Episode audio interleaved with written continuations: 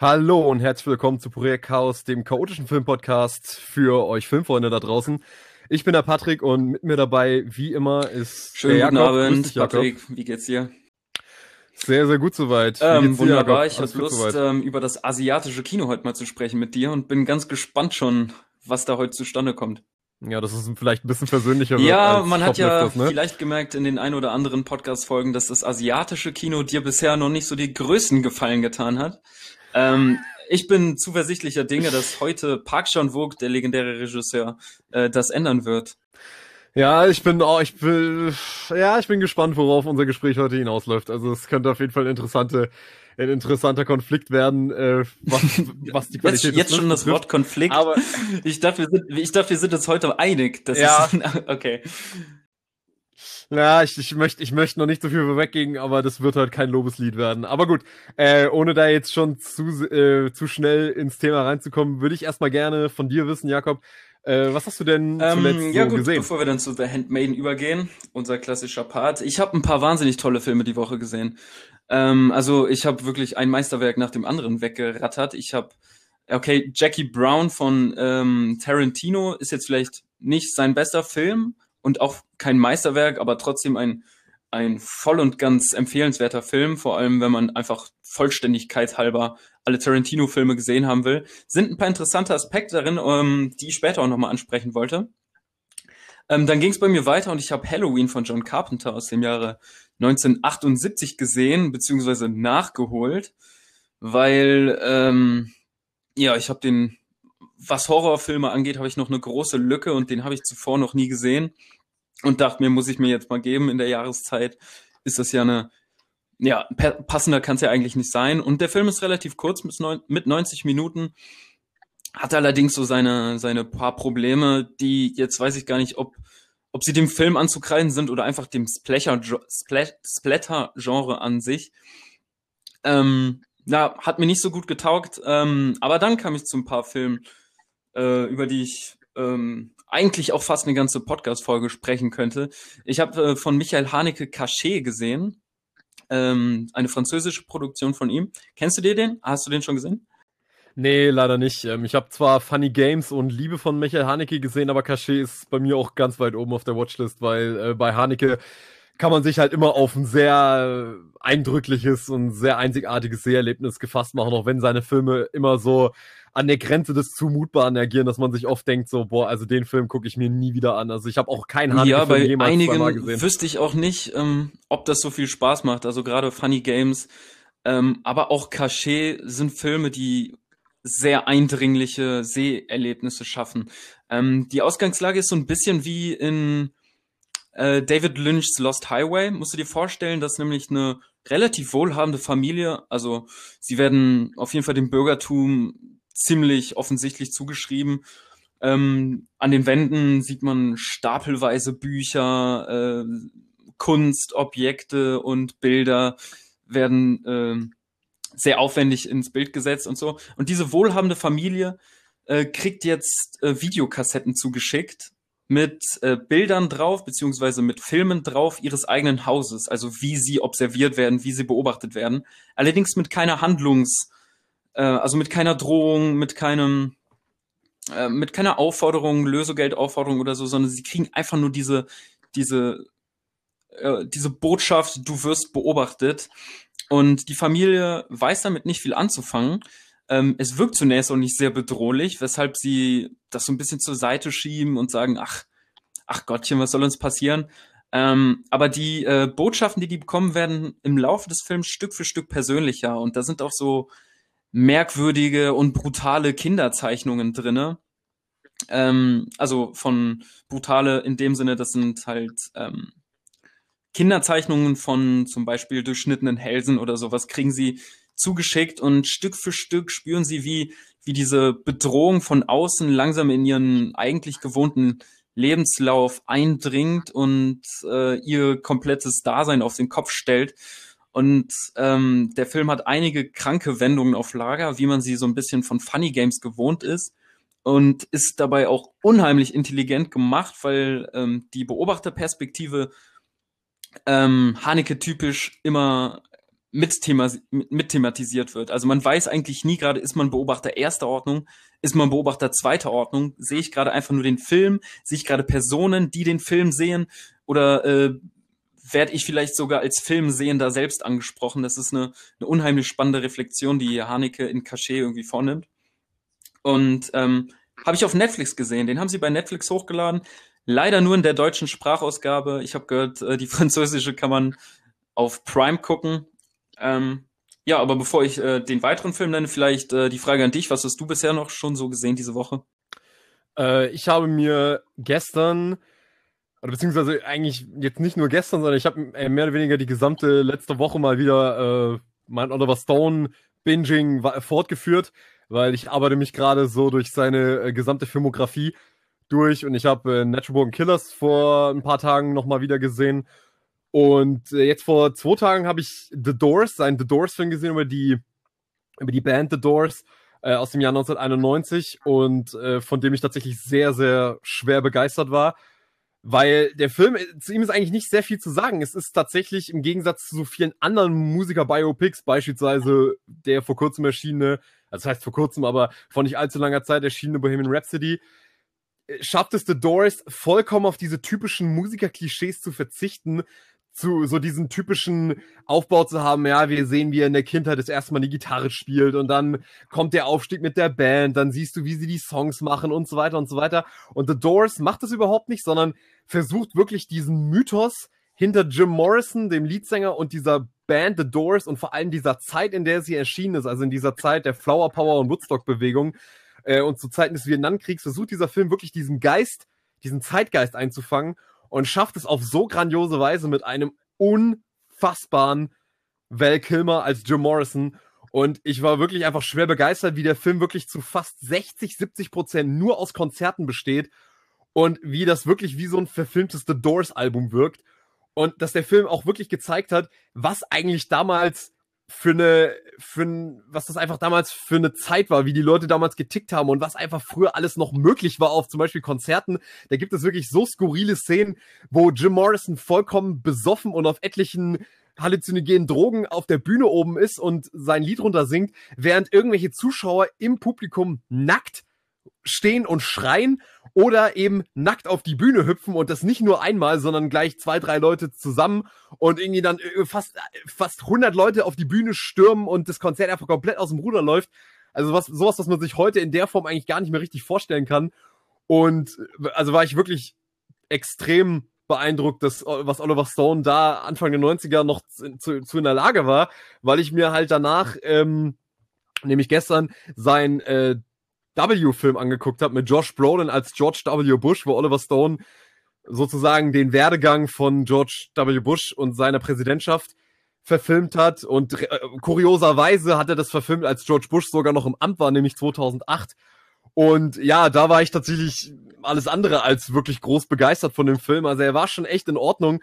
Aber ich muss ehrlich zugeben, ich finde Oliver Stone ist dann ehrlich gesagt immer am unangenehmsten, wenn er sich eben solchen Präsidentschaften oder, oder, oder einfach den Präsidenten selber widmet, weil man da immer so ein bisschen das Gefühl hat, dass Oliver Stone auf seine so typischen so Merkmale so von Plakativität und Manipulation, da wirken, äh, gerade in W wirken diese Sachen teilweise wirklich unangenehm äh, aufgezwungen, weil bei Oliver Stone immer so ein bisschen das Gefühl, er sieht sich selber so als der große Aufklärer und argumentiert in seinen Filmen oft aus so einer Altklugheit raus, dass er uns unaufgeklärtes Publikum erstmal zeigen muss, ah Leute, guckt mal, so war George W. Bush und ich finde, dem Film merkst du halt zu oft an, dass er dann doch sehr arg fiktionalisiert ist und ja, der, der Film eigentlich auch nichts Interessantes wirklich groß zu sagen hat, als das, was man ohnehin schon von George W. Bush, Bush bisher wusste.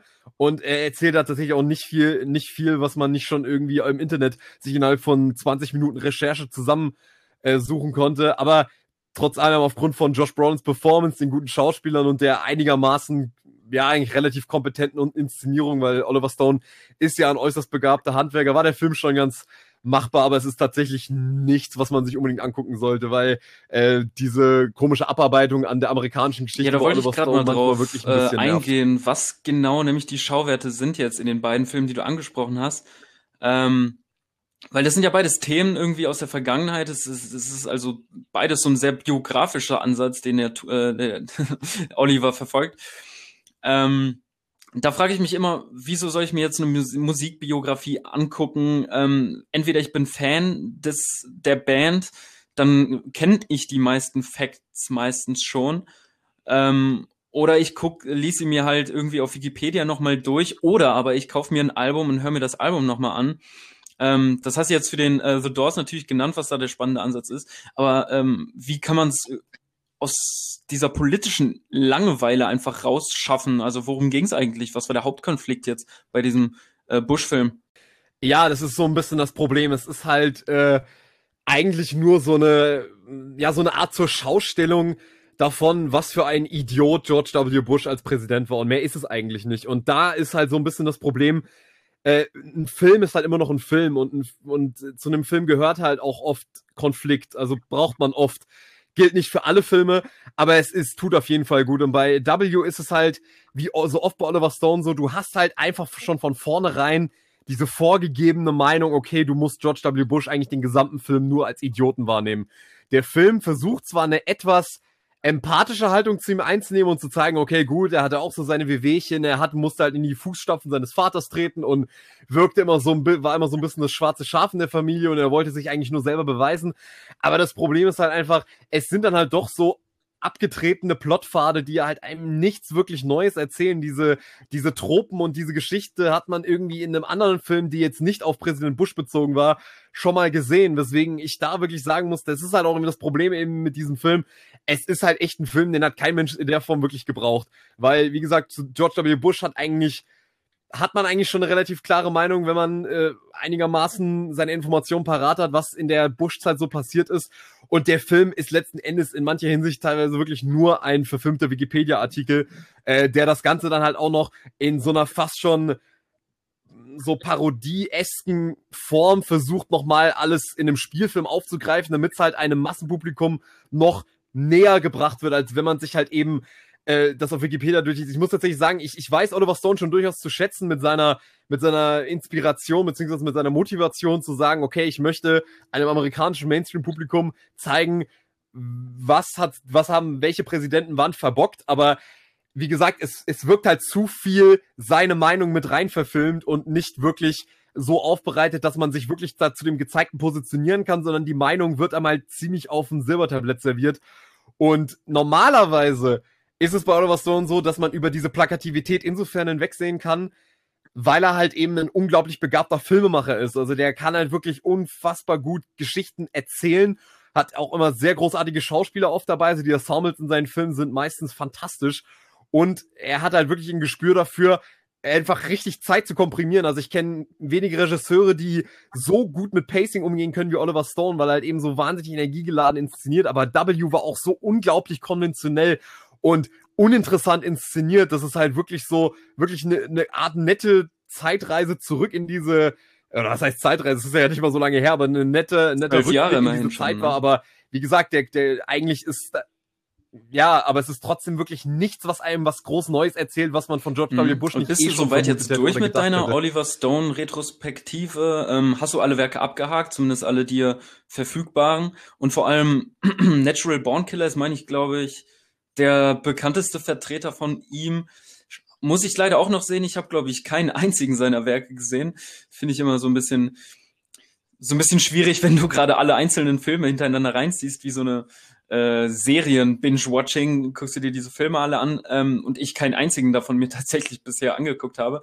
Ähm, ist es der beste äh, Natural Born Killers auch oder würdest du dem eher einen, einen Underdog geben? Und ähm, auch die weitere Frage noch, wo guckst du die Filme alle? Hast du die auf Blu-ray zugelegt oder ist, sind die in der Prime-Bibliothek? Äh, also erstmal zu deiner letzten Frage würde ich sagen, äh, ja, ich habe die Filme alle auf Blu-ray. Also ich bin tatsächlich auch, äh, wie gesagt, trotz der Schwächen, die Oliver Stone hat, bin ich wirklich ein großer, großer Fan eigentlich seiner Filme, weil er halt einfach, weil obwohl er halt eben, und das muss ich ihm zugute halten, obwohl er jemand ist, der alles andere als subtil an seine Themen rangeht und einen wirklich teilweise echt unangenehmen aufklärischen Impetus hat, der halt eher so, ja, wie gesagt, so, so trotzig rüberkommt zu sagen, so ich bin jetzt derjenige, der sich, sich hier total gegen das System stellt. ähm, muss ich trotzdem sagen, dass ich seine Filme doch sehr schätze dafür, dass man sich trotz allem, egal was man jetzt von ihm und seiner Haltung hält, dass man sich zu seinen Filmen trotzdem positionieren muss. Dadurch, dass er eben so eine klare Position immer in seinen mhm. Film bezieht, ist man eigentlich als Zuschauer fast immer gezwungen, irgendwie dazu, sich zu positionieren und irgendwie seine eigene Meinung dazu zu bilden. Und selbst wenn die Filme einem nicht gefallen, hat man zumindest irgendwie was über sich selber oder eben durch die Filme von Oliver Stone gelernt. Das ist dann, hängt dann immer davon ab, wie gut seine Filme sind und wie gut er seine Themen aufbereitet. Aber ich habe die meisten Filme von ihm tatsächlich auf Blu-ray und ich weiß gar nicht tatsächlich, wie es auf Prime aussieht. Ich glaube, Oliver Stone ist auch so jemand, der wurde Großteil Na, ich weiß, dass zumindest hier, wie gesagt, der bekannteste Vertreter also, Natural Born Killers immer mal wieder auf Netflix oder Amazon zu finden ist. Ähm, jetzt weiß ich natürlich nicht, ob er der bekannteste Vertreter ja. von Stone ist, weil er so oft auf diesen Seiten äh, verfügbar ist oder halt aus anderen oder halt genau andersrum, dass er so oft auf den Seiten verfügbar ist, weil es der beste, vielleicht renommierteste Film von ihm ist. Ich würde tatsächlich sagen, also, es, also Natural Born Killers war mal eine Zeit lang einer meiner, äh, immer in meiner Top 10 der besten Filme aller Zeiten. Ähm, ist er mittlerweile nicht mehr, weil ich, weil da der Film halt eben in die typische Oliver Stone Falle von zu viel Plakativität und Einseitigkeit tritt, aber der Film äh, würde ich teilt sich mittlerweile für mich so ein bisschen die Position als bester Oliver Stone Film so ein bisschen mit seinem JFK Film und diesem The Doors Film. Also ich finde so die drei sind so wahrscheinlich das Beste, was Oliver Stone je gemacht hat und tatsächlich auch ein Film, den ich auch eventuell als den besten ansehen würde, ist auch ein Film, den ich vor kurzem gesehen habe und zwar äh, Talk Radio aus dem Jahr 1988, glaube ich. Ähm, also das sind so die besten Vertreter, würde ich sagen, von ihm.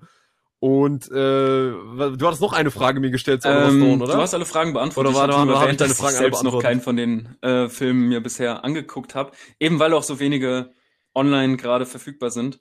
Weißt du, welcher Film für mich vielleicht in die äh, Top 10 der Dekade reingehört? Nämlich einen, den ich noch ähm, die Woche über gesehen habe von nee. Yorgos Lantimos, nämlich der letzte Film, den ich diese Woche noch gesehen habe, äh, neben Die Taschendieben.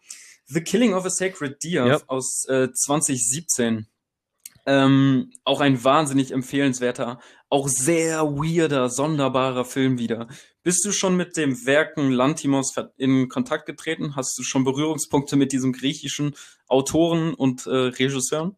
Ja, es ist relativ interessant, dass wir jetzt so genau äh, mhm. dasselbe Problem jetzt bei, bei, bei den unterschiedlichen Regisseuren haben, dass ich nämlich von Lantimos auch absolut noch nichts gesehen habe weil ich auch ehrlich gesagt, ja, so latent abgeturnt war von dem, was ich bisher rein nur von den Trailern und so von ihm gesehen habe, weil der eine Film, wo ich mich tatsächlich, ähm, wo ich, wo ich mir zumindest mal die Bilder angeschaut habe und mich mit dem Film beschäftigt habe, worum es da überhaupt geht, war dieser vor drei Jahren genau, erschienene oder zwei Jahren erschienene The Favorite. Äh, dieser, dieser Oscar-Bait-Film, wo ich halt wirklich so abgeturnt war von dieser Optik und von dieser Art von Film, so die irgendwie so, ja, so wie so eine total prätentiöse Nabelschau für die Schauspielerin halt wirkte, wo es einfach nur darum ging, äh, diesen drei Scha tollen Schauspielerinnen irgendwie eine Möglichkeit zu geben, nochmal einen Oscar abzugreifen. Äh, bin ich da zu hart jetzt schon mit Lantimos? Verurteile ich ihn zu früh oder habe ich verpasst? Ja, da, verpasst du auf jeden Fall einiges. Ich noch nichts von Lantimos angeguckt Erstens hab. tust du The Favorite Unrecht, weil ähm, es ist mehr als dieses klassische guck mal, was für krasse Schauspieler, guck mal, was für ein krasses Kostümdesign, was für ein geiles Setting wir haben. Es ist schon wirklich ein interessantes äh, Liebesdreieck, äh, sehr stark intrigenhaft. Ähm, und ich würde fast sagen, jetzt, nachdem ich ein paar weitere äh, Lantimos-Filme gesehen habe, der untypischste Lantimos.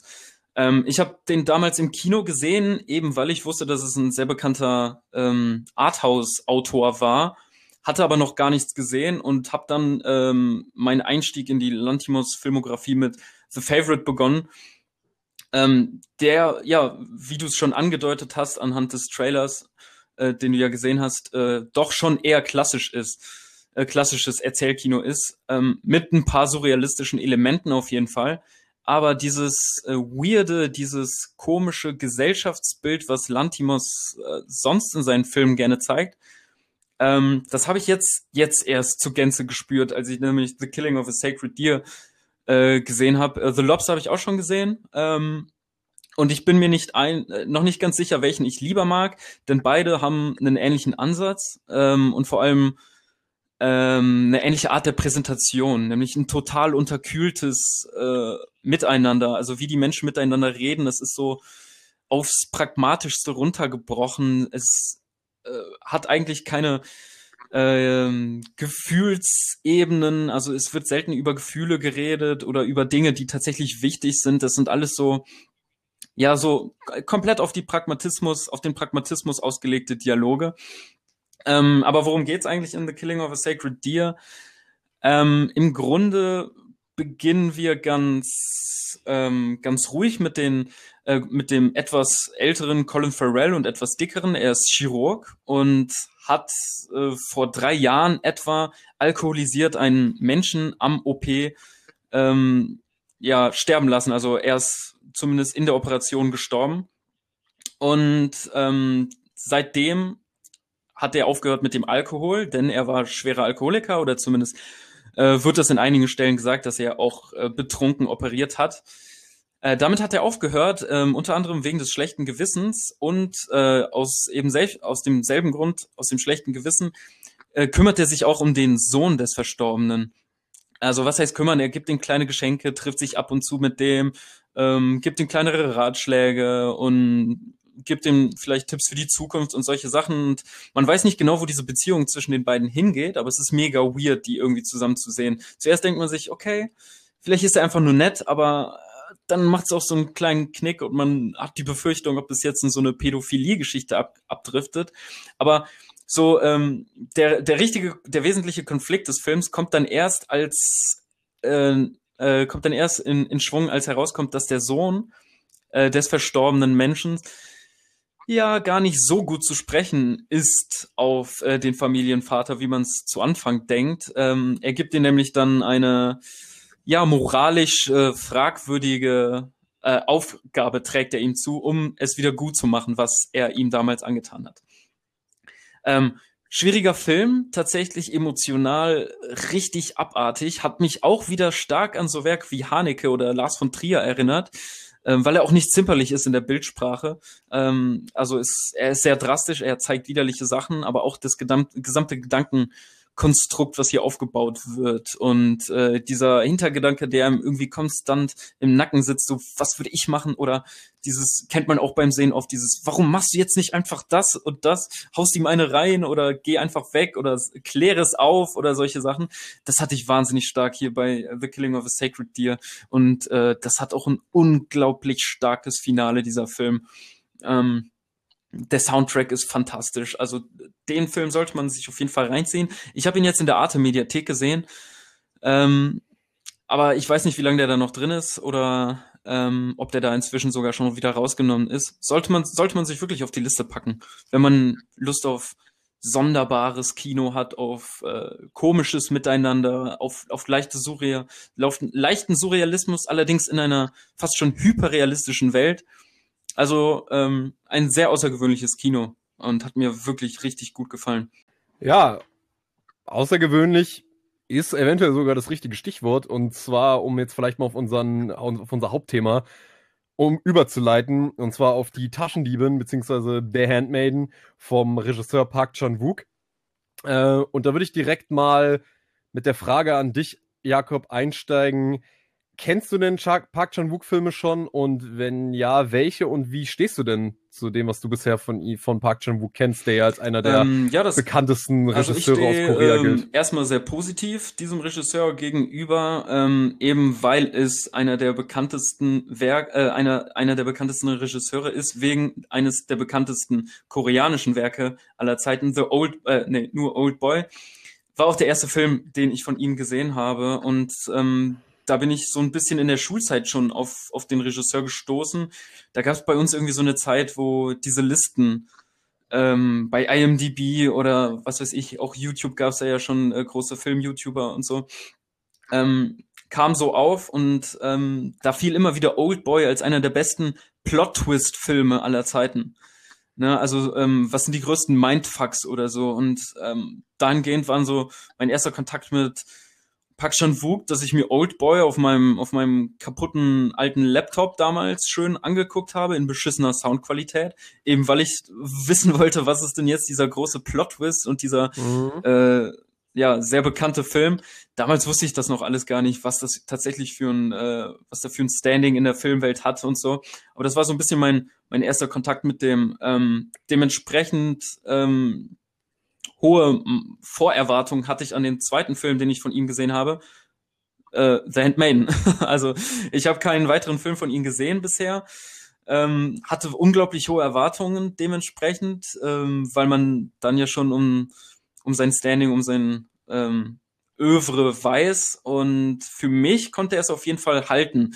Also das Niveau, er geht ein paar andere Wege, aber insgesamt war ich wieder komplett geflasht. Ähm, als ich den Film das erste Mal gesehen habe. Ich habe ihn jetzt das zweite Mal gesehen, gestern Abend. Ähm, ja, ich stehe sehr positiv diesem, diesem Regisseur gegenüber, habe mir Thirst oder Durst noch auf die Watchlist gesetzt, der im Moment bei Mubi zur Verfügung ist, ähm, in der Videothek. Und ja, also ich freue mich immer, wenn ich was von ihm sehen kann. Ähm, sieht das bei dir anders aus? Ähm, oder, also Oldboy weiß ich ja von dir, ist auf jeden Fall ein Magnus Opum. Ja, das trifft auf jeden Fall ganz gut. Also Oldboy ist so, ja, das, das, das gehört zu dieser ganz kleinen Gruppe an Filmen, die ich tatsächlich als perfekt bezeichnen würde, wo ich auch äh, äh, wirklich bedenkenlos die volle Punktzahl raushauen würde, wenn ich in Punkten bewerten müsste. Ähm, denn bei Oldboy ist es tatsächlich relativ interessant zu sehen, dass dieser Film auch so wie bei dir ein Film war, der schon in der Schulzeit an mich rangetragen wurde und den ich auch sehr früh gesehen habe und der natürlich, wenn man neu in das Thema reinkommt und mit Asienkino gerade nichts anfangen kann, oder das heißt nichts anfangen kann, wenn man es einfach noch nicht kannte. Und dann siehst du Oldboy in all seiner Bildgewalt und auch in seiner typischen asiatischen Weirdness zum Teil. Und der hat mich damals schon einfach nur weggeblasen. Und das Verrückte bei Oldboy ist für mich halt, dass dieser Film bis heute dieses Standing hält. Also ich gucke den immer mal wieder, um mich dann endlich mal davon zu überzeugen, ja, der Film ist eigentlich gar nicht so geil, weil man, es gibt ja auch mittlerweile schon genug Gegner von dem Film und es gibt genug Leute, die halt sagen, ja, Oldboy ist so, ja, ganz krass, wenn man sich den das erste Mal anguckt, aber eigentlich ist, äh, überschreitet er relativ schnell seine Halbwertszeit, wenn man sich ein bisschen mehr mit Film beschäftigt. Aber ich muss tatsächlich sagen, ich gucke diesen Film in regelmäßigen Abständen immer wieder und muss immer wieder in Ehrfurcht vor seiner Perfektion einfach sitzen, weil einfach an diesem Film wirklich von der Bildsprache bis zu der unglaublich dynamischen Erzählweise, von den Twists, von den Charakteren, von der Geschichte selber einfach alles so perfekt ineinander läuft und diese, diese, ich diesen Soundtrack auch wirklich immer und immer und immer wieder hören kann und der einfach nichts an seiner, an seiner Epik und an seiner Kraft verliert und tatsächlich habe ich von Park Chan-wook sogar ein bisschen mehr gesehen. Also ich habe seine gesamte Rache-Trilogie gesehen, ähm, die für die er ja bekannt geworden ist. Also er ist ja eingestiegen ins Filmgeschäft mit äh, seinem Film Joint Security Area und ist dann aber so richtig Decke gegangen mit seiner äh, Rache-Trilogie bestehend aus Sympathy for Mr. Vengeance, eben Old Boy und Lady Vengeance. Und äh, auch diese beiden Filme haben definitiv ihre Qualitäten zu sich wo ich aber jetzt schon ankündigen muss, dass ich da ehrlich gesagt mit dem Grundthema, was äh, Park Chan-wook in diesen drei Filmen ver äh, verarbeitet, was schon der Name sagt, ähm, eben Rache. Er verarbeitet in diesen drei Filmen, aber auch sehr häufig in seinen Filmen das Thema Rache. Menschen, die aufgrund von ja schlimmen Dingen, die ihnen angetan wurden, die sie erlebt haben, Rache üben wollen. Und ich muss sagen, Lady Vengeance hat mir tatsächlich noch vergleichsweise sehr, sehr gut gefallen. Also auch sehr gut erzählt, wieder tolle Bildsprache. Also Park Chan-wook ist sowieso ein unglaublich begabter Handwerker und auch wirklich ein ästhetisch extrem versierter Filmemacher, der auch wirklich ein unglaublich gutes Auge für Kameraeinstellungen und äh, Kamerabewegung hat. Aber äh, ich muss schon sagen, bei so Sympathy for Mr. Vengeance bin ich schon so ein bisschen dann auch ausgestiegen aus dem Thema. Also da muss ich sagen, der war mir zu arzi-fazi, er war zu, hatte zu viel Formwille, war, das Interesse war einfach nicht so da, wie zum Beispiel bei einem Oldboy, der dich einfach ab Sekunde eins packt und dann bis zum Ende eigentlich durchzieht, ohne dass du einmal Luft holen kannst. Und Sympathy for Mr. Vengeance war mir ehrlich gesagt ein bisschen zu bemüht, weswegen ich den als den schwächsten dieser Trilogie ansehen würde. Aber ich muss tatsächlich sagen, bis mit diesen drei Filmen hat zumindest Park Chan-wook sich bei mir schon einen ziemlich guten Ruf erarbeitet, indessen, dass ich wirklich sage, es ist ein Regisseur, alleine wegen seinem jetzt, Handwerk äh, die ganze Zeit von der immer bereit, mir einen seiner anzugucken. Ähm, ich habe ja nur Oldboy gesehen und der ist ja in dem Sinne der zweite Teil. Hängen die Filme denn inhaltlich äh, irgendwie miteinander zusammen oder ist es einfach nur das, ähm, das Themengebiet der Rache, was die drei zusammenhält? Gibt mhm. es Figuren, die in dem einen Werk vorkommen, in dem anderen auch Erwähnung finden? Oder ist es einfach nur so ein inhaltlicher, äh, so eine Klammer, die man irgendwie Nein. um die drei Filme setzt? Ja. Nee, es, es ist, es ist äh, nur eine thematische, äh, thematisch verbundene Trilogie. Also es ist sowas ähnliches wie die, äh, mhm. wie die Mieter-Trilogie von, von Roman Polanski, bestehend aus der Mieter, Ekel und Rosemary's Baby oder eben auch die Cornetto-Trilogie, wo du schon ähnlich auftauchende Motive findest, ähnliche Schauspieler. Also zum Beispiel, du hast halt äh, den Hauptdarsteller von Oldboy, German Sick, der spielt in Lady Vengeance eine komplett andere Figur, spielt da den Antagonisten. In Oldboy ist er ja der Protagonist.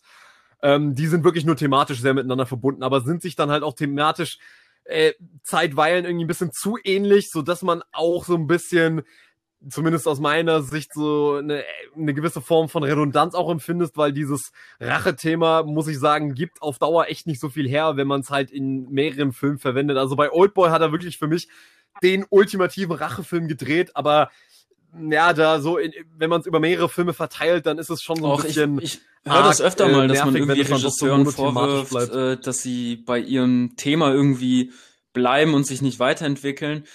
Ich sehe das selten irgendwie als so großen Kritikpunkt, ähm, gerade wenn ich da jetzt irgendwie an Scorsese oder so denke, der für mich mh, ja äh, sehr ja, also, für mich ist Scorsese-Film quasi ein Begriff, eine Filmkategorie, weil irgendwie so eine sehr stark geprägte Kate äh, äh, Struktur hat äh, und eine Art, seine Filme zu erzählen und auch eine Art hat, äh, immer dieselben Konflikte zu behandeln. Und ich mag das fast, wenn es so eine Art Handschrift ist oder wenn, wenn sich durch äh, das Schaffen eines Regisseurs so ein Hauptthema zieht und man immer in Facetten vielleicht nur in kleinen, kleineren Facetten da irgendwie eine Entwicklung feststellen kann.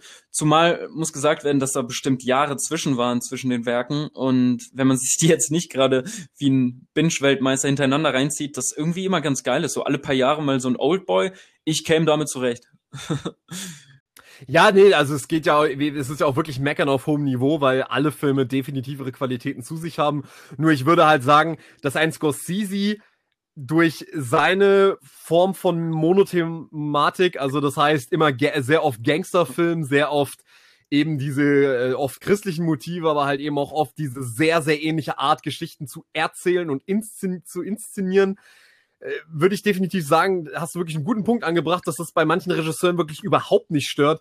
Aber das ist natürlich auch regisseursabhängig. Bei Scorsese ist tatsächlich so, er schafft es irgendwie immer und immer wieder, seine Geschichten so gut auszuarbeiten, dass sie trotzdem aufgrund der trotz derselben Geschichtenverläufe immer noch interessant sind. Bei Park Chan Wook ist es so ein bisschen vielleicht vielleicht auch so eine persönliche Präferenz, dass das Thema Rache bei mir jetzt eins ist, was nur in wirklich ausgezeichnet ausgezeichnet ausgeführter Form wirklich bei mir zu cineastischen Höhepunkten kommen kann. Aber wenn äh, es halt, sagen wir mal, etwas platter manchmal wirkt oder vielleicht ein bisschen weniger gekonnt, dann ist es so ein Thema, was einen relativ schnell wieder so ein bisschen zurückfährt und sagt, ja gut, eigentlich ist das Thema ist gar nicht so tiefgründig, auch wenn das natürlich ein ganz großes Thema von vielen äh, großen Kinofilmen ist. Aber ähm, wie, wie ich schon zu Beginn gesagt habe, es ist eigentlich Meckern auf hohem Niveau, weil ja, eigentlich alle diese Filme definitiv um, äh, die äußerst kompetent und sehenswerte Filme sind da äh, begeht er sich ja so ein bisschen auf neues Gebiet. Ähm, klar ist Rache wieder ein Motiv, das hier abgehandelt wird, aber ähm, es ist auf jeden Fall, ich glaube, nach Stoker hat er den hier gemacht, ne? Nach dem, nach dem Hollywood-Ausflug äh, begibt er sich zurück nach Korea genau. und ähm, ja, äh, welche Themen greift er denn hier jetzt auf? Äh, Patrick, vielleicht möchtest du mal kurz äh, den Bogen zu die Taschendieben äh, machen und uns mal kurz die Handlung zusammenfassen. Worum geht's hier? Ja, in die Taschendieben geht es um ein, also wir beginnen mit einer, ja, mit einem Dienstmädchen, was ähm, in von Japan besetzten Korea zu einer, ja, in, in, in, in, in ein, in ein, äh, in ein, in ein vornehmes Haus reingebracht wird als neue, als neue Haushälterin, als neue äh, sozusagen äh, Bedienstete, äh, die äh, mit dem Namen äh, Suki. Und sie ist sozusagen das Dienstmädchen von der, ja, von, von, von, einer, von, aus diese, von einem aus dieser Familie, der Fräulein ähm, Hideko. Und ja, wir erfahren relativ früh, dass das aber alles mit einer Intrige verbunden ist. Und zwar ist sie eine Taschendiebin, die von einem sozusagen Art, so eine Art, ja, Meisterschwindler, der sich Graf Fujiwara nennt, äh, wird sie da eingeschleust um sozusagen den Plan von Graf Fujiwara, dessen Plan es ist, äh, diese Fräulein Hideko zu verführen, mit, sie zu heiraten, ihr Erbe zu kassieren und sie dann ins Irrenhaus bringen zu lassen. sie soll da dafür sorgen, dass sie, dass er, dass sie sich in diesen Grafen äh, verlieben kann, die Frau, die Fräulein Hideko. Und ja, Park Chan-wook liefert hier eine Geschichte mit etlichen Intrigen, mit etlichen Plot-Twists tatsächlich, äh, wo alles nicht wirklich so ist, wie es scheint. Direkt also ich denke, alles wir, ab also wir, können, wir, wir, wir spoilern euch an, wenn ihr den Film sagen, schon gesehen oder? habt. Ja, jedenfalls äh, läuft es dann darauf hinaus, dass wir dann äh, in dieser in drei Akte geteilte Geschichte, weil es wird tatsächlich in einzelne Kapitel vom Film selber geteilt, dass wir nach diesem ersten Kapitel dann im zweiten Kapitel halt erfahren, dass diese ganze Geschichte äh, so ganz anders war, als wir, als wir sie jetzt wahrgenommen haben. Und zwar war urs ist ursprünglich die Intrige gewesen, dass dieser Graf Fujiwara mit dieser Fräulein Hideko schon sich vorher abgesprochen hatte, dass sie eben dieses von ihm, von ihm so bezeichnete, ja, so dumme, naive Hausmädchen dafür benutzen, sie sozusagen äh, manipulieren, damit sie sie am Ende unter dem Namen von noch Fräulein Hideko ins Irrenhaus sperren können. Und äh, sie sozusagen äh, dadurch beide frei werden. Er kriegt, er kriegt das, er kriegt das, äh, er kriegt das Erbe oder die Hälfte von dem Erbe von ihr und äh, Fräulein Hidiko ist endlich frei aus den, ja, sehr dreckigen Machenschaften, unter denen sie zu Hause zu leiden hat, denn ihr Onkel missbraucht sie für so, ja, schmutzige, so pornografische Buchvorlesungen für so eine etwas gehobenere so fast schon Bourge Bourge Bourgeoise, so äh, Oberschicht, die sich da im Keller versammelt und sie wurde praktisch ihr ganzes Leben lang dafür ausgebildet, rhetorisch so gewandt zu sein, dass sie diese Geschichten so erotisch wie möglich für diese, ja, widerlichen Dreckschweine äh, ausformulieren kann und vorlesen kann. Und ja, sie leidet sehr darunter, weil sie nie aus dem Haus darf, weil sie sozusagen nur in diesem Keller aufgezogen wurde und das ist sozusagen eine Art Ausweg für sie, wo wir dann im dritten Akt aber dann sehen, dass diese beiden Frauen, äh, was schon in den ersten beiden Akten angedeutet wird, eine Liebesbeziehung entwickeln und dann eben das Ganze dann wieder in die andere Richtung geht und diese beiden eine Intrige gegen, gegen diesen Graf Fujiwara machen, diesen Meisterschwindler, den sie dann sozusagen übers Kreuz legen, der dann am Ende zu diesem äh, perversen Onkel nach Hause gebracht wird und gefoltert und ja, am Ende, am Ende auch stirbt. Ähm, und diese beiden Frauen sozusagen lösen sich von dieser und aus, aus dem Schwitzkasten dieser, ja, dieser widerlichen Männer, von diesem wider, von dieser widerlichen Form von patriarchalen Ordnung und ja, flüchten sozusagen in, in die Freiheit und ja, suchen ihr Glück, ihr äh, persönliches äh, gut Glück zusammengefasst und ähm, mich interessiert natürlich irgendwie jetzt am, am brennendsten, äh, wenn wir uns jetzt äh, mal wieder mit einem asiatischen Film beschäftigen ob er dir ein bisschen mehr getaugt hat als ähm, wir haben über Shoplifter gesprochen, wir haben über Burning gesprochen. Du hast mehrmals gesagt, dass du Ed Youngs Meisterwerk ähm, A Brighter Summer Day nicht nicht sehr äh, magst, aber ähm, wenn wir uns jetzt hier über äh, die Taschendieben beschäftigen, äh, unterhalten, uns mit dem Film beschäftigen, es ist ja ein Film, der äh, wahnsinnig schnell ist und damit diesen anderen Film, die wir gerade, die ich gerade eben genannt habe, schon stark gegenübersteht. Also es ist schon ein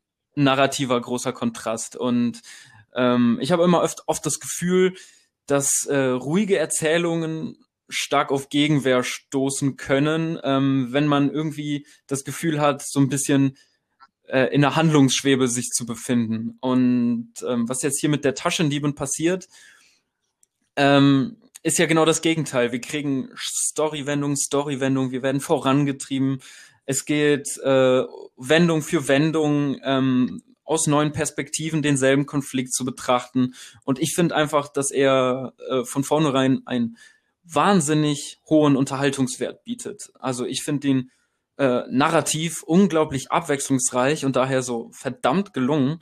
Ich finde ihn äh, visuell herausragend. Also es ist einer dieser Filme, äh, wo man wirklich viele Stills einfach sich an den, an die, an die Schranktür hängen könnte oder ein ganzes Gemälde irgendwo aufhängen. Also wirklich wunderschöne Bilder, die hier, die hier auch wieder geschaffen werden. Und ähm, ja, also ich bin hin und weg. Ich habe diesen Film jetzt das zweite Mal gesehen und ähm, war wieder fasziniert, war wieder gebannt an den Bildschirm. Ähm, äh, an manchen Stellen sehr überrascht. Äh, das können wir gleich irgendwie thematisieren. Aber erstmal in dich jetzt natürlich die Frage, ist es wieder so ein trockener asiatischer Film, den du auf die Liste der äh, zu Unrecht gekürten äh, Meisterwerke äh, stellen muss, schrei schreiben muss.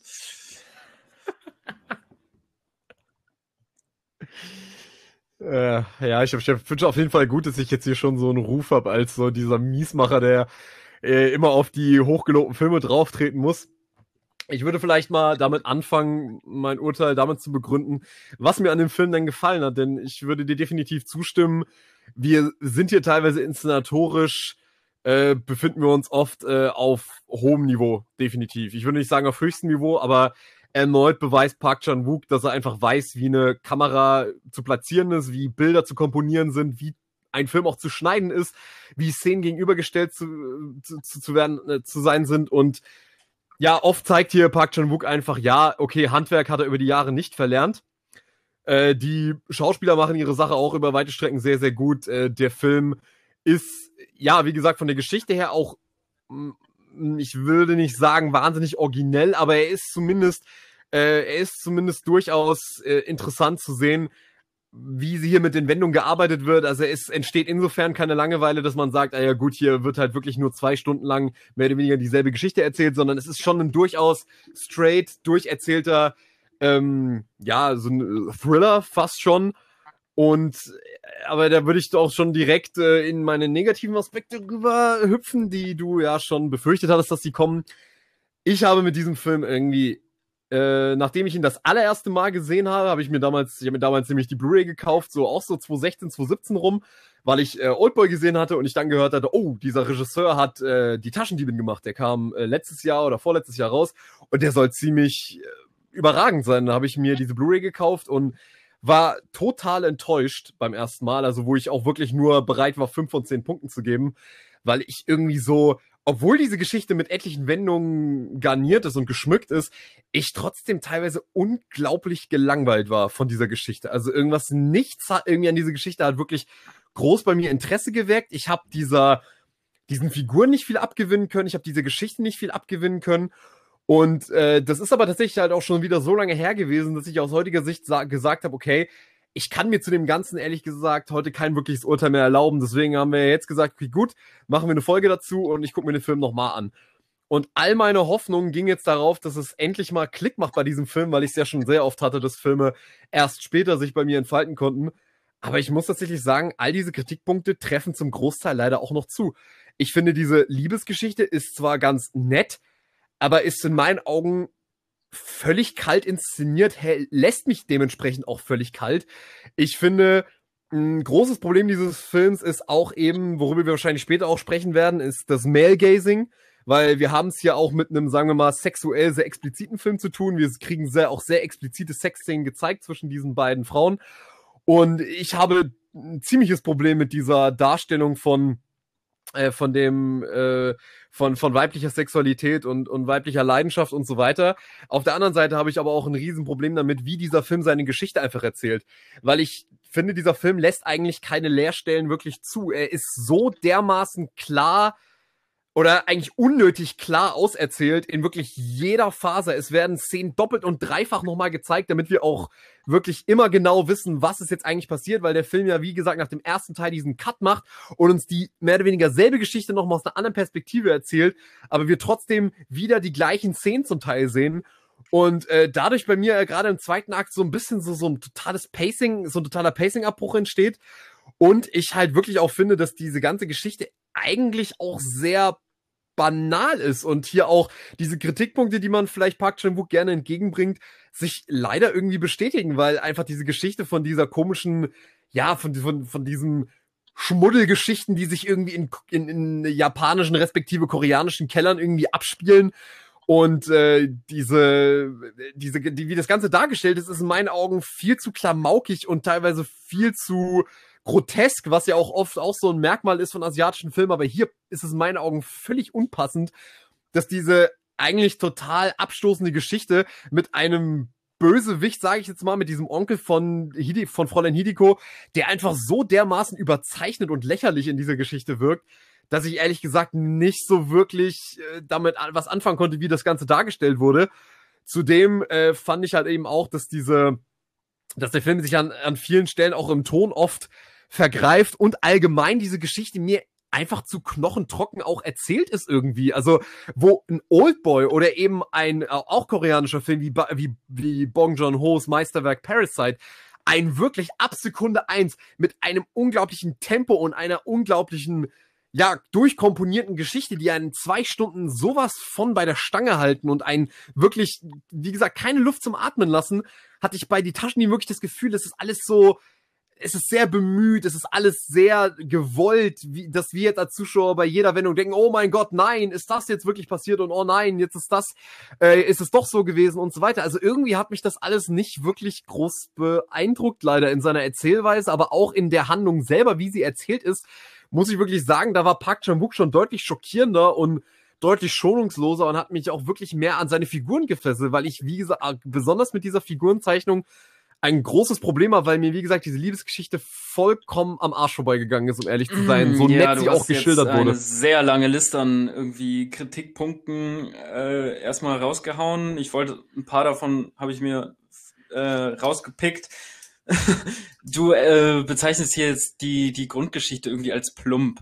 Das verstehe ich jetzt erstmal nicht ganz, weil ähm, das für mich eine äh, eine Liebesgeschichte ist und ähm, an der Liebesgeschichte ist nun mal der folgende Konflikt gebunden. Zwei Liebende wollen zusammenkommen, da gibt's allerdings Probleme und am Ende schaffen sie es halt entweder doch oder sie schaffen es halt nicht und es wird zu einer Tragödie.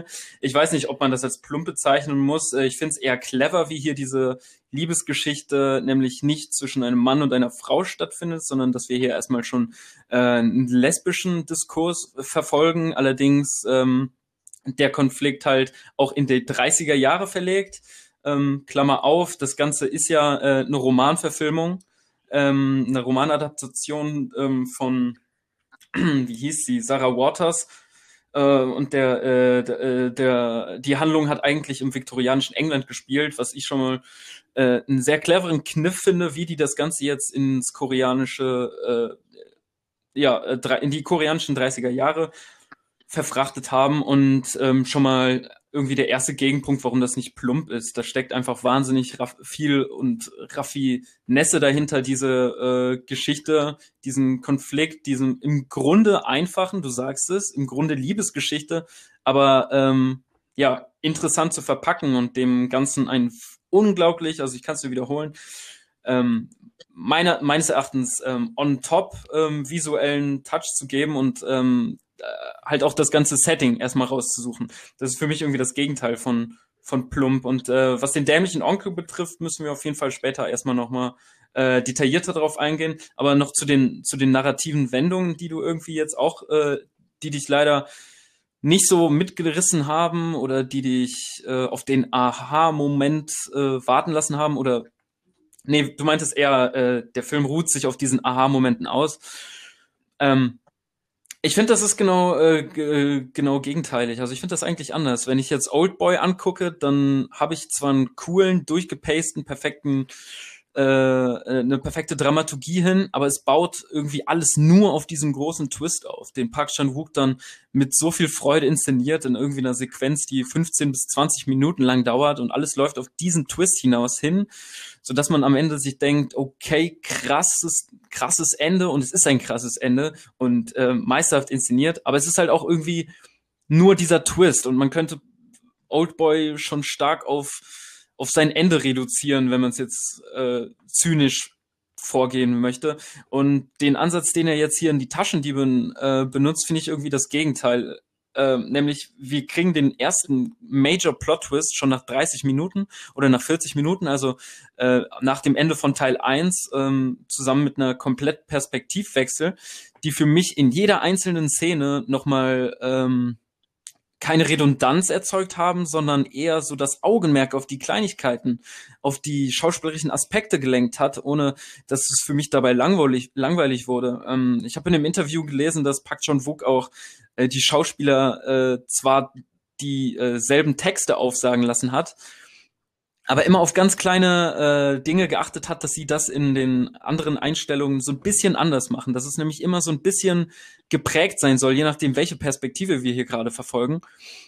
Ähm, und äh, es sind ja diesmal nicht nur dieser eine große Major Twist, auf den irgendwie alles hinausläuft, sondern er arbeitet mit den Twists. Ähm, die Twists gehen von den Figuren aus und äh, er ruht sich irgendwie nicht darauf aus, eine große Storywendung hier äh, zu inszenieren und stellt die auf, einen ho auf ein hohen, hohes Rost, sondern äh, lässt seine Figuren mit den Wendungen arbeiten. Und man muss selbst immer hintersteigen, ähm, äh, ja, wie man sich selbst jetzt dazu äh, verhält, was ähm, was man selbst jetzt aus den, aus den Handlungen dieser Figuren mitnimmt oder äh, wie sich die Perspektive, die eigene Perspektive auf dieses gefestigte Bild, was man ja schon äh, sich, während man einen Film aufbaut, wer sind die Sympathieträger, wer sind die äh, Unsympathen, ähm, hinterfragen lässt. Und ähm, da hat er mich so ein bisschen in der Herangehensweise auch an äh, alte Filme von Tarantino erinnert. Also ja, um dir jetzt erstmal einen großen Gegenwindsturm zu entgegnen. Was hast du von meinen Punkten aufzugreifen?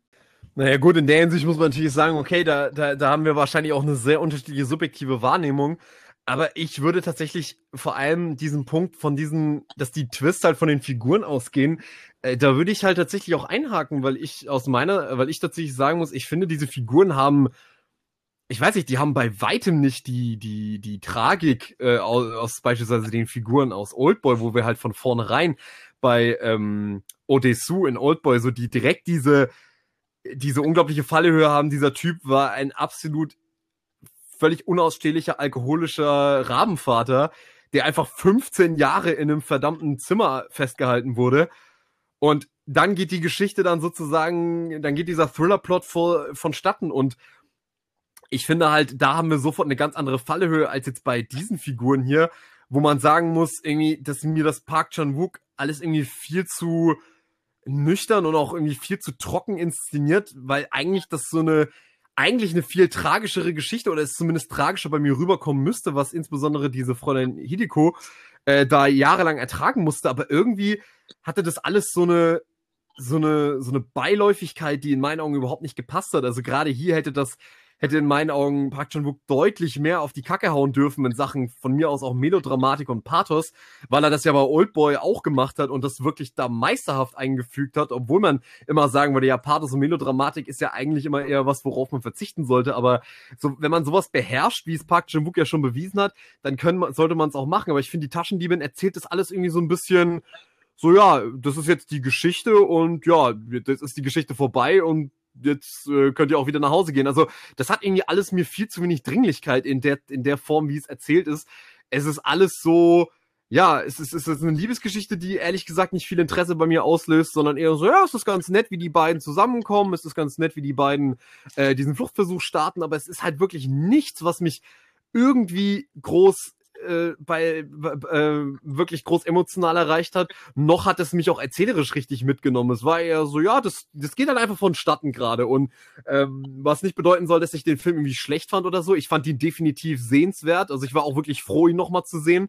Und ich hatte auch definitiv keine schlechte Zeit. Aber wenn man sich halt anschaut, wie der Film gefeiert wird, dass er auf Letterbox mit einer Bewertung, Durchschnittsbewertung von 4,3 unter den mit Abstand bestbewertetsten Film auf Letterbox steht, äh, muss ich ehrlich sagen, kann ich da in diese Loblieder leider echt nicht, leider echt nicht eintreten, weil ich eben auch finde, dass, äh, wie gesagt, diese, diese Geschichte, ehrlich gesagt, von den Twists her auch jetzt äh, nichts allzu Besonderes ist, weil es, weil das Problem ist halt wirklich auch, dass diese Twists so wahnsinnig austauschbar werden, weil es halt immer und immer wieder hättest du noch irgendeine Figur in den Raum bringen können, die dann doch noch mal einen ganz eigenen Plan gehabt hätte. Also bei, bei diesen ganzen Wendungen ist es tatsächlich so, dass man die sich wirklich komplett aus dem Arsch hätte ziehen können. Die hätte kein Mensch eigentlich in der Form, also der Film hätte genauso bis dahin irgendwie funktioniert, wenn die, oder die Geschichte hättest du so oder so nochmal locker zwei weitere Kapitel weiterspinnen können in der Form, dass du gesagt hättest, ja gut, okay, jetzt hat die Person noch eine andere Intrige für sich selber gehabt. Also irgendwie war da alles nicht dringlich und, und, und, und fordernd genug in der Hinsicht, dass du wirklich gesagt hast, oh krass,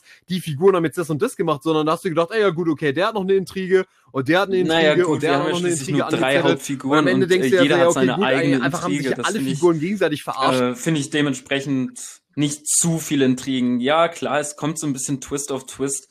Ähm, und ähm, es gibt auch die ein oder andere narrative Lücke, da muss ich dir auf jeden Fall zustimmen. Ähm, die, die, die möchte ich aber gleich, äh, die möchte ich erstmal nach hinten stellen, denn ähm, dein großer Kritikpunkt klang ja gerade so, als äh, würdest du diesen Pathos, das Melodramatische vermissen.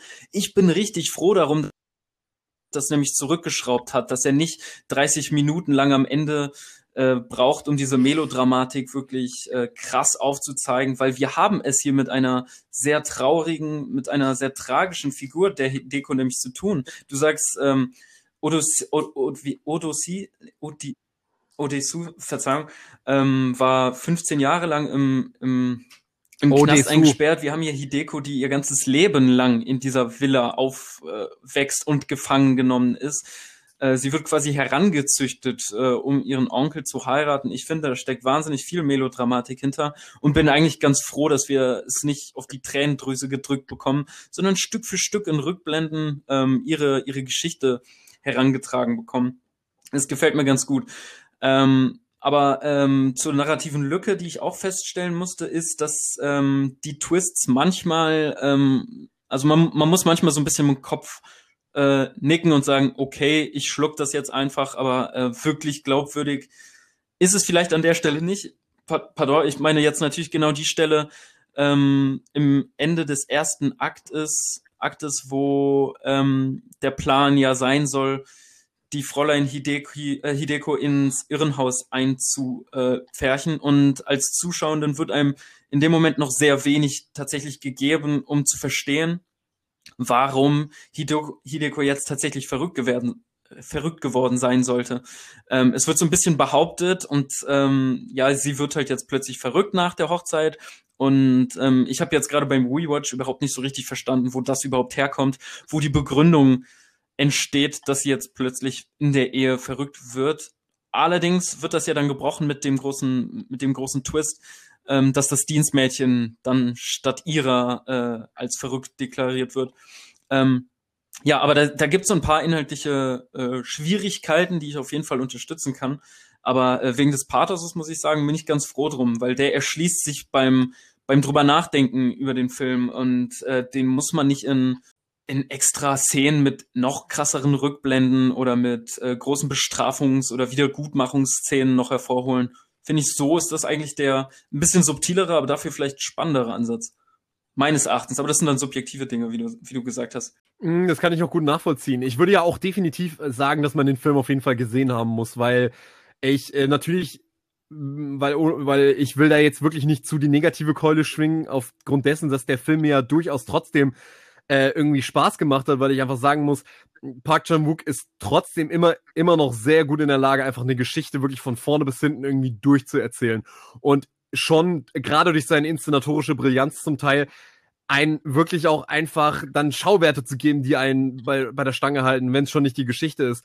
Ähm, weswegen ich ja auch am Schwanken bin, ob ich den Film jetzt sozusagen noch als gerade so gut bezeichnen würde oder als einfach nur okay. Aber ich würde, um, um das mal kurz aufzugreifen, was du meintest, dass man hier auch so eine tragische Geschichte erzählt bekommt. Da würde ich aber einhaken und sagen, dass hier vielleicht auch cleverer gewesen wäre, diese Geschichte vielleicht andersrum zu erzählen. Und zwar, dass wir eben mit dieser tragischen Geschichte von dieser äh, Fräulein Hideko, die ja definitiv die tragischste Geschichte von all diesen drei Charakteren hat, warum erzählt Park Chan-wook diese Geschichte dann, warum fängt er mit, bei der Geschichte nicht lieber damit an? Weil was bei Oldboy nämlich von vornherein den Ton sofort super hochsetzt und warum wir direkt ab Sekunde eins voll in dem Film drin sind, ist, dass wir sofort verstehen, wer ist Odessu und was hat er durchgemacht. Bei dem Film ist das Problem, dass der gesamte erste Akt eigentlich nur darauf hinarbeitet, uns dann auf den Twist, der am Ende des ersten Aktes kommt, vorzubereiten, um dann diese gesamte Geschichte von hinten nochmal komplett neu aufzurollen. Und ich finde, das ist halt vom, von der Erzählung her eigentlich nicht sonderlich clever gelöst, weil es eben zu den von mir genannten Pacing-Problemen führt und weil dadurch eben auch die Intensität irgendwie flöten geht, weil ich finde, der Film wird gerade dann deutlich intensiver und interessanter, wenn du eben wenn der, wenn der Film halt eben schon ab dann Teil zwei der Geschichte wirklich dann weiß, was er erzählen will. Aber bis dahin ist es ja eher so ein bisschen an der Nase rumführen. Man weiß eigentlich nicht, was sich hier gerade abspielt. Und dann geht's erst richtig los. Natürlich kann man sagen, okay, es ist sehr interessant, sich den Film im Nachhinein nochmal anzugucken und dann zu sagen, hey, guck mal hier, da hat der, die Figur das gespielt, da hat die Figur das gespielt. Aber das Problem ist, der erste Akt baut überhaupt nicht darauf, dass du als Zuschauer schon weißt, was, also wenn du ihn dir nochmal anschaust, dass du schon weißt, was da gerade passiert, sondern der ist wirklich in der ersten, in der ersten Teil wirklich nur darauf bedacht zu sagen, okay, gut, ähm, wir gehen jetzt voll in die Perspektive dieser einen Figur und lassen das erstmal auch so. Und so finde ich, er nimmt sich der Film selber ein bisschen was, dass er diese Tragik, die Geschichte nicht wirklich auskostet, sondern er rollt es dann im zweiten Akt dann natürlich noch ein bisschen aus, dass es dann schon so ein bisschen dann wieder zurück in die Kindheit geht, aber zu dem Zeitpunkt geht der Film halt einfach schon locker eine halbe Stunde oder so oder eine Dreiviertelstunde. Und da wirkt es dann schon so ein bisschen so, okay, wir schaufeln die, den ganzen Karren nochmal von hinten nochmal komplett neu auf und das finde ich halt einfach im Gegensatz zu Opel vielleicht ein bisschen unglücklicher gelöst. Aber um da vielleicht mal von diesem narrativen Problem wegzukommen, du hattest ja vorhin das, äh, diesen Punkt mit dem Male-Gazing auch, äh, also ich hatte, ich hatte den Punkt mit Male-Gazing ja angesprochen. Ähm, und wir, du hast mir ja im Vorgespräch auch schon gesagt, dass das auch ein Punkt ist, wo wir mal drüber reden sollen. Ähm, wie siehst du das denn als jemand, der den Film ja ziemlich herausragend findet? Wie findest du, wird denn mit diesem Blick hier umgegangen? Weil, äh, Vielleicht sollten ja, wir auch kurz mal aufklären, ähm, was da sozusagen das Problem immer oft mit so einem Male-Gazing ist.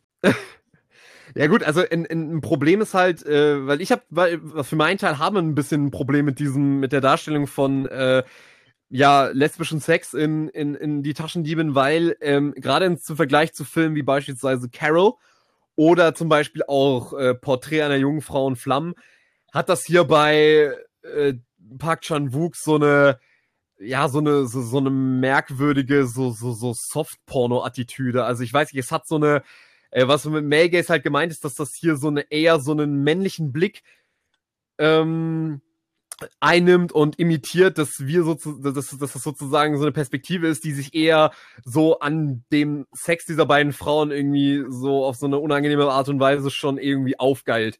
Und ähm, ich finde halt, der Film äh, versucht auf der einen Seite irgendwie so eine Art feministische Geschichte zu sein, dass sozusagen diese Frauen sich aus den Schlingen der, ja, dieser toxischen Männer versucht, äh, versuchen sich da rauszuwinden, aber auf der anderen Seite bestätigt er auf eine gewisse Art und Weise wieder diesen, diesen, diesen Blick, den die Fräulein Judiko in, in diesen Geschichten, die sie diesen, äh, diesen Lustmolchen da im Keller erzählt, es sieht, dass, dass, dass die Kamera und die Geschichte genau diesen Blick von diesen, ja, von, von, äh, von diesen notgeilen Fantasien, von diesen äh, älteren, von diesen älteren Herren, eigentlich nur genau diese Perspektive durch die Kamera einnimmt. Und das finde ich halt, macht der Film irgendwie, finde find ich bei dem Film tatsächlich irgendwie unangenehm gelöst. Also das hätte man ehrlich gesagt, wie gesagt, so, wenn man sich so Filme wie Carol oder ähm, Porträt einer jungen Frau in Flammen anguckt, da wirkt der, da wirkt ja, der, Film zu Film wenig bei den Thema Frauen ja und viel mehr dann doch auf so einer männlichen Perspektive und. Ähm, du sprichst es schon an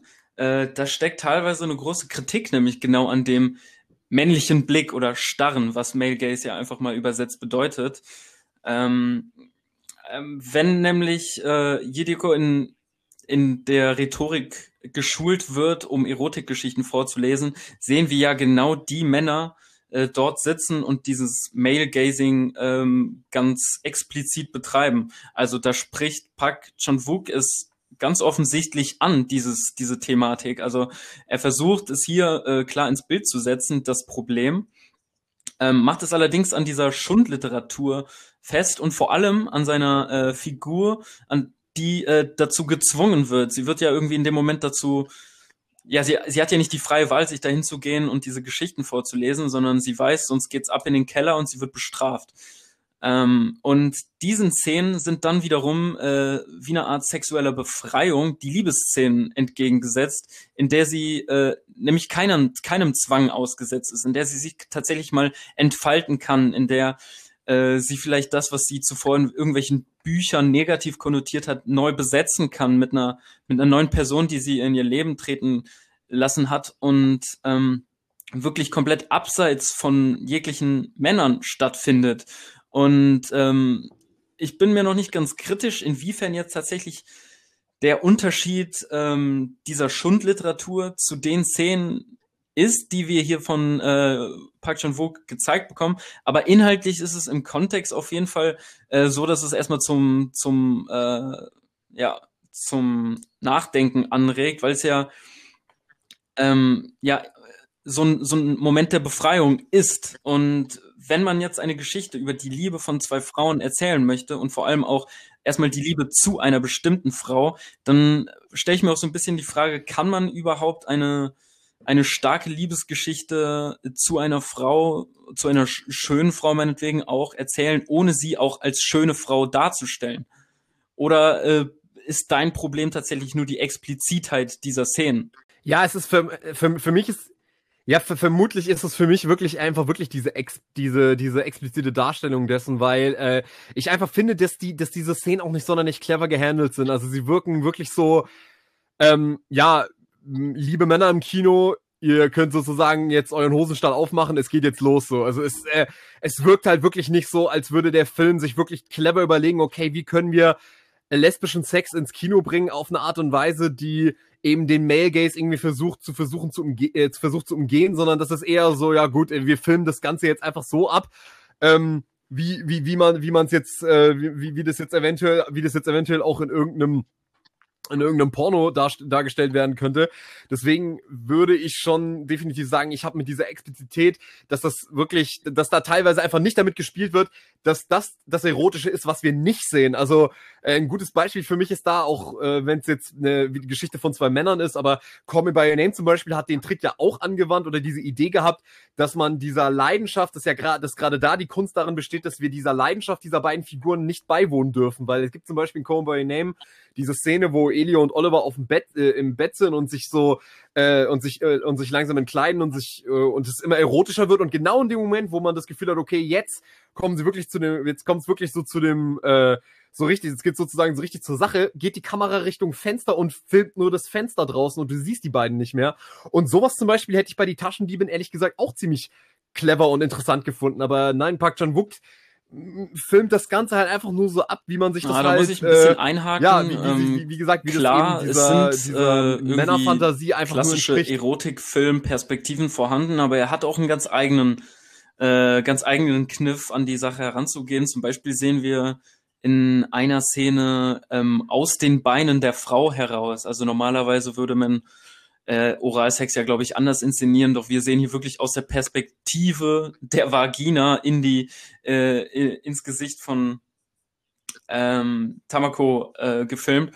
Und das sind so ein paar Ansätze, die auf jeden Fall nochmal äh, sich von, von diesem komplett äst also ästhetisierten Standardfilm irgendwie entfernen. Also das ist schon, schon nochmal eine andere Sache.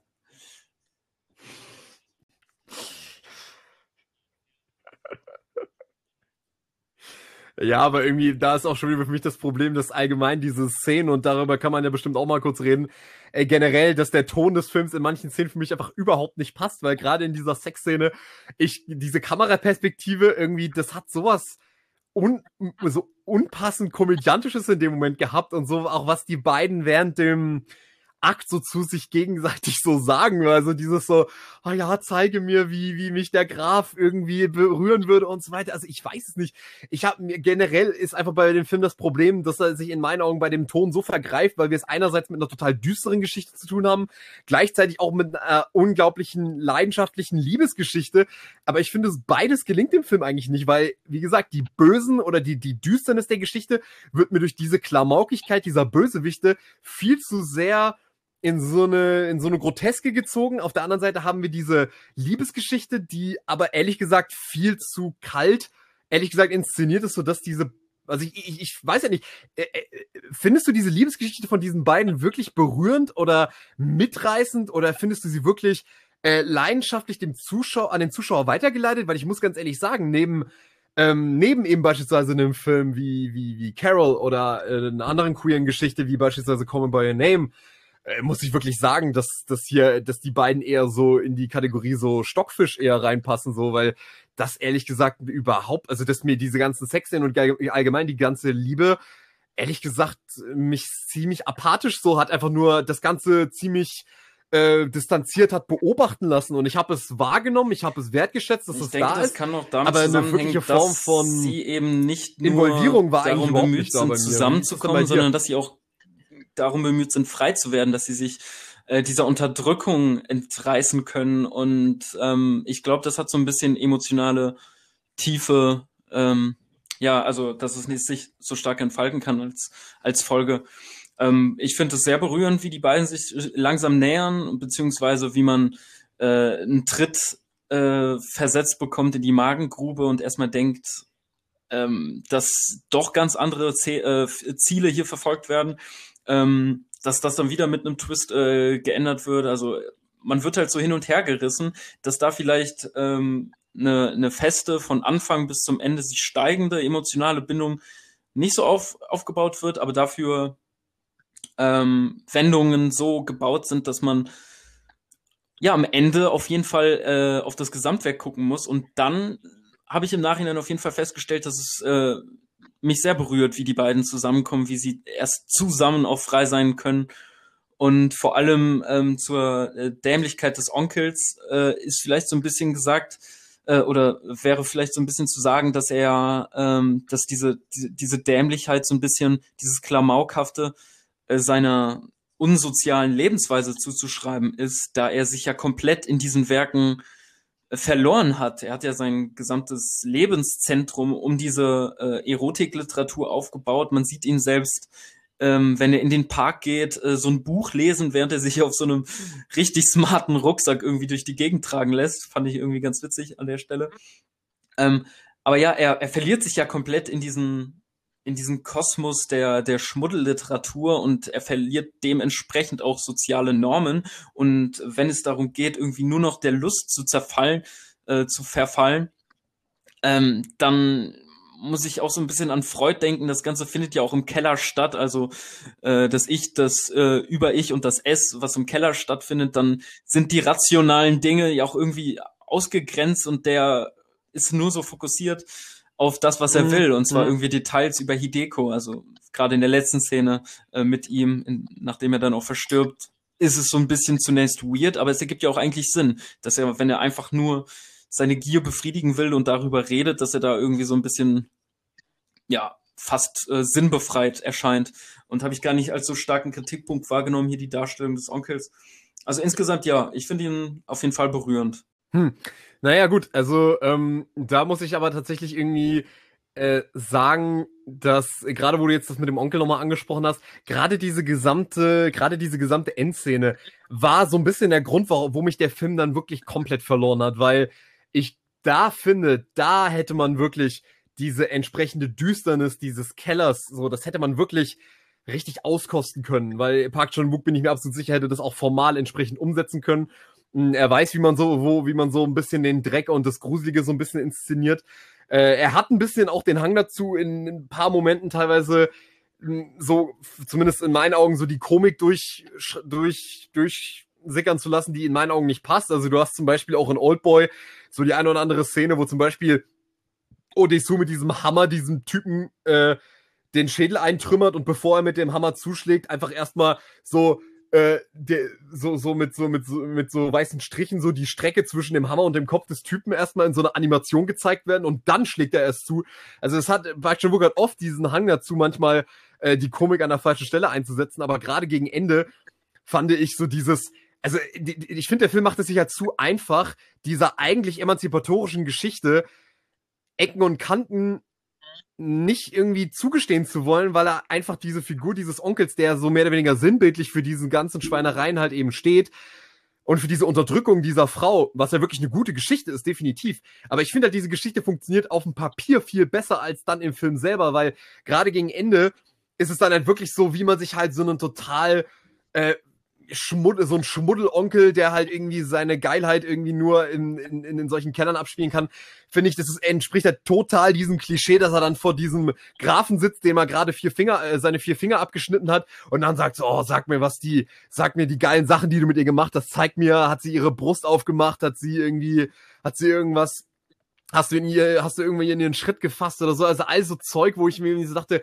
das wirkt jetzt einfach so wie aus, wie, wie, wie aus so einem anderen Film hier nochmal so reingeschnitten, dass mich der Film gerade gegen Ende dann nochmal extra verloren hat. Oder wenn sich der Graf zum Beispiel auf dem Weg zu seinem, zu diesem Anwesen, wo er dann zurückgebracht wird, weil ihn die Mädels, weil ihn die Frauen verpfiffen haben, äh, dass er ein Betrüger war, da als er sich dann diese drei Zigaretten gleichzeitig anzündet, ich weiß halt nicht, das war halt so es war so, so komisch, also es war wirklich komisch und ich bin mir auch sicher, dass der Moment tatsächlich nicht unfreiwillig komisch war, sondern wirklich so gedacht war. Aber es wirkte wirklich wie so eine Szene aus einem Guy Ritchie oder einem Tarantino-Film, wo ich irgendwie so dachte, passt irgendwie gerade mal überhaupt nicht dafür, dass er, dass ihm jetzt gleich äh, sämtliche Finger abgeschnitten werden und so weiter. Also da war ja, mir der Kontrast einfach im Ton teilweise gar nicht diese großen Kritikpunkte gespürt, zu weit auseinander wahrgenommen. Ähm, Mir hat auch die Szene mit den Zigaretten ganz gut gefallen. Ich fand es eigentlich witzig. Man denkt ja zuerst, okay, er holt drei Zigaretten Okay. raus. Also einer links, einer rechts, kriegt eine angeboten oder so. Und dann steckt er sie sich alle drei wie so ein ausgestrecktes Fuck you äh, alle in den Mund. fand ich eigentlich ganz gut. Hat mir gut gefallen. Ähm, Ja, äh, hättest nicht unbedingt, also ich finde es ein bisschen äh, schade. Einen Punkt, den du zu den ähm, und fast überraschend, dass dir dieser würdest? Film nicht so gut äh, gefallen hat, ehrlich gesagt. Weil äh, die anderen Filme äh, halt narrativ äh, sehr die Bremse drücken, ne? Die sind sehr ruhig. Und hier haben wir jetzt ja wirklich einen wahnsinnig schnell erzählten, wendungsreichen Film, der ähnlich, der ähnliche Tricks anwendet wie Tarantino, zum Beispiel in Jackie Brown. Und ähm, für mich entsteht mit jedem Perspektivwechsel eine neue Ebene, die auf den Film, auf dieses spannende Handlungsgerüst draufgelegt wird. Ähm, wir kriegen hier viel über Betrug erzählt und über Rollen, die gespielt werden. Aber jede Rolle, die man spielt, ist auch eine Rolle, die gesehen wird. Und ich finde gerade äh, uns als Zuschauer äh, dann so das nochmal äh, aufzuzeigen, immer einen interessanten Ansatz. Also man, man, die spielen gerade nur eine Rolle, sie sind ein Betrüger, aber sind auch nur Teil eines größeren Konfliktes, einer größeren Idee, die dahinter spielt. Und mit jedem Aktwechsel ist so eine neue Ebene drauf und das, die Rolle, die man eigentlich schon quasi als fest, okay, Round Character abgehakt hat, kriegt dann irgendwie nochmal so eine, nochmal eine komplett andere Richtungsweise, sodass der Film für mich äh, einfach so ein hohes äh, Tempo und Unterhaltungswert hat, wie man sie vielleicht weniger aus dem asiatischen Kino gewohnt ist. Ähm, dabei aber auch viele, ja, oder vielleicht deswegen viele Inhalte des westlichen Kinos ähm, so in sich vereint. Ähm, so dass es eine ganz gute Brücke ist zwischen Ost und West, wie auch in diesem, in diesem großen Herrenhaus gibt es ja auch einmal den, den Westflügel und den Ostflügel, in dem einen irgendwie alte englische Sachen und in dem anderen äh, sehr klassische asiatische Ausrichtung. Also ich finde, das ist ein ganz guter Mhm. Spagat, wie der narrativ eigentlich so fast westliche Konventionen irgendwie benutzt. Inhaltlich und vom Setting her allerdings äh, stark asiatisch geprägt ist. Zudem glaube ich halt auch einfach dieser, äh, dieser Humor dazugehört, dem du jetzt ein bisschen abgeneigt bist, äh, der da einfach kulturell, glaube ich, auch ja vielleicht anders funktioniert als hier. Ist jetzt nur eine Vermutung, dass da jetzt mal so eine kulturelle Differenz auf jeden Fall besteht. Und ähm, ich finde das immer spannend, wenn so Sachen erstmal, man versteht sie nicht ganz oder findet sie tonal unpassend. Ähm, ich finde das immer ganz interessant, dass das woanders vielleicht der, der klassische Gestus ist und dass die sich über französische Komödien vielleicht fragen, was ist das denn, wo soll da der Humor sein oder so. Fragt man sich in Deutschland ja auch teilweise.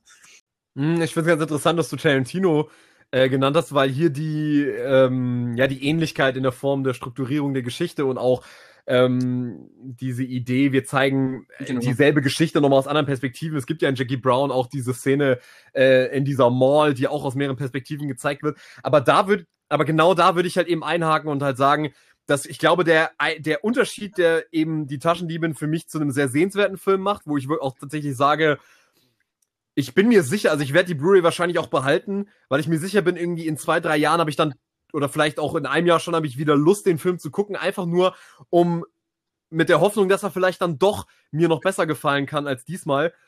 Ähm, aber was den Film halt nur zu so einem okayen Film für mich macht und was dann Jackie Brown teilweise wirklich zu einem wirklich sehr, sehr, sehr, sehr guten Film macht für mich, ist halt eben, dass die Figuren in Jackie Brown mir sehr ans Herz wachsen und Jackie Brown sehr viel darüber schafft, dass die Figuren wahnsinnig gut gezeichnet sind und einem sehr ans Herz wachsen und mir bei die Taschendiebin ehrlich gesagt die Figuren ziemlich gleich- ich denke Figuren sehr gleichgültig leider gegenüber geblieben bin. Und äh, da ist wahrscheinlich auch dieser Schnittpunkt, wo ich sage, okay, Tarantino sehr gut, Park Chan Wook bei Taschendieben eher so okay, aber Ich einen blöden Witz leider bringen. nichts, was mich Ähm, wirklich groß Einfach ähm, nur, erreicht hat. The Handmaiden vielleicht einen Ja, Motherfucker schreienden äh, Samuel L. Jackson vorhanden hätte, wäre wär, wär vielleicht spannender geworden. Ja, ja, je, jeder Film sollte einen Motherfucker schreienden Samuel L. Jackson haben, weil dadurch würde jeder Film besser werden. Ähm, ja, und ansonsten würde ich aber trotzdem sagen, äh, der Film ist natürlich, wie gesagt, ästhetisch definitiv in, in, in vielen Aspekten, in vielen Aspekten ein Hingucker. Aber ähm, ich muss tatsächlich sagen, er ist mir dann doch in seiner ähm, Erzählweise dann doch tatsächlich auch ein bisschen zu durchsichtig und ja, ver verliert, verliert so ein bisschen durch seine Erzählweise auch an der Intensität, die dieser Geschichte vielleicht noch ein bisschen äh, besser getan hätte. Aber ich würde trotzdem de sagen, definitiv sehenswerter Film, der wo man ja auch sagen muss, ich bin da jetzt auch sehr in der Minderheit zu sagen, der Film ist nur okay, ist jetzt kein großes Meisterwerk, aber äh, man kann ihn sich definitiv sehr gut anschauen. Äh, da werden wahrscheinlich die meisten Allein wegen des Soundtracks, den ich vielleicht noch gar nicht erwähnt habe. Werden wahrscheinlich eher dann sagen, ja, der Film ist eigentlich genial, laufen wird. gesagt hast. Lohnt es sich, diesen Film anzumachen, zusammen mit diesen wunderbaren Bildern. Ähm, welche Tonausgabe hast du gesch gesch geschaut auf Amazon Prime? Gibt's nämlich nur die deutsche? Ich habe äh, dir zuliebe habe ich es auch auf Deutsch geschaut, habe ich auch auf Deutsch geschaut, weil ähm, ja, so, also eigentlich muss ich sagen, ich hätte den Film wahrscheinlich auch so auf äh, Deutsch geschaut. Also es war ein bisschen geflunkert. Ähm, und zwar, weil ich halt einfach ehrlich gesagt bei koreanischen Filmen klar immer ein bisschen Angst habe vor dieser deutschen Synchro, weil ähm, das geht oft sehr nach hinten los. Aber ich muss echt sagen, Koreanisch ist nicht unbedingt eine Sprache, die mir so vom Ton her sehr gut gefällt. Und ich bin ehrlich gesagt jemand, der sagt, wenn ich einen Film habe, der sprachlich so weit weg von, also der, der, der, der, der der eine Fremdsprache halt äh, beinhaltet, die mir so fremd ist, dass man selbst die kleinsten Nuancen in der Sprache eigentlich nicht mehr wirklich nachvollziehen kann, dann ist mir die deutsche ja, Synchro ehrlich gesagt auch sehr lieber. Gut, und ich wollte halt, dass wir auch beide äh, dieselbe Fassung gesehen haben, damit wir jetzt nicht irgendwie eine unterschiedliche Seherfahrung haben. Film wahrscheinlich in der OV äh, naja, untertrieben wäre, denn Sprache spielt, glaube ich, schon eine relativ große Rolle. Das ist ja, der Onkel will ja unbedingt Japaner werden und spricht durchgehend äh, Japanisch, obwohl er eigentlich Koreaner äh, ist und seine Muttersprache Koreanisch ist. Dementsprechend sind die sprachlichen Änderungen, die da vorhanden sind, glaube ja. ich, schon eine Ebene äh, zusätzlich ja. nochmal drauf. Ähm, Gerade wenn er dann am Ende im Ausrasten, im Sterben liegend, äh, doch zurückfällt in seine, in seine Muttersprache, aber mit vereinzelten japanischen Wörtern noch drinne. Oder so. Also ich hätte den Film ganz gerne eigentlich im O-Ton gesehen, weil ich glaube, dass diese verschiedenen Sprachen dann nochmal, ja, vielleicht nochmal eine neue Ebene eröffnet hätten. Weiß ich jetzt nicht. Das ist gut, das ist gut möglich. Mir ist aber gerade noch was eingefallen, was ich vielleicht noch kurz erwähnen wollte, weil du hast ja diesen Punkt angebracht mit diesem, äh, dass, dass der, dass hier auch in dem Film es auch um dieses Rollenspielen geht. Und ich tatsächlich sagen muss, wenn, wenn wir schon äh, sowieso über koreanisches Kino reden, muss ich sagen, dass wenn es um einen Film geht, der dieses, diese Idee vom Schauspielen und vom Rollenspielen auf eine ganz andere Ebene für mich gehoben hat, da muss ich sagen, dass da für mich auch beispielsweise Parasite eben der wesentlich bessere Vertreter ist, weil er für meinen Augen mit dieser Art des Rollenspielens wirklich äh, das, dadurch, dass es noch mehrere Charaktere sind, noch, noch deutlich mehr Charaktere sind, die äh, versuchen Rollen zu spielen und das ja auch in, äh, in Parasite auch eine Gesellschaft, eine sehr deutlich gesellschaftskritische ähm, so eine gesellschaftskritischen Inhalt noch dazu äh, bringt, muss ich sagen, ist, ist da auch für mich ja, Parasite wahrscheinlich der Fall bessere Film, Parallele. mit so Rollenspiel. Da ähm, schleicht sich ja jemand das wollte ich in noch sagen, einen fremden Haushalt rein und gibt sich als wer anderes aus und dementsprechend auch eine Empfehlung, auch im Moment auf Amazon Prime. Wir könnten, wir könnten mal anfragen, ob die uns irgendwie finanzieren wollen oder so. So ja. viel Werbung, wie wir für ihre, für ihr Angebot machen. Ja. Sehe ich ähnlich. Definitiv. Aber gut, ich würde sagen, wir kommen mal langsam zum Ende. Ich denke, wir haben jetzt auch lang genug über äh, die Taschendiebin geredet. Ähm, ich danke dir auch. Es hat mir viel Spaß gemacht. Ja, ich war leider äh, dann würde ich sagen, Jakob, Meinung, vielen Dank, dass du mit mir so gesagt, ausführlich über die Taschendiebin gesprochen hast. Meinungen können auch falsch sein und damit musst du dich jetzt abgeben.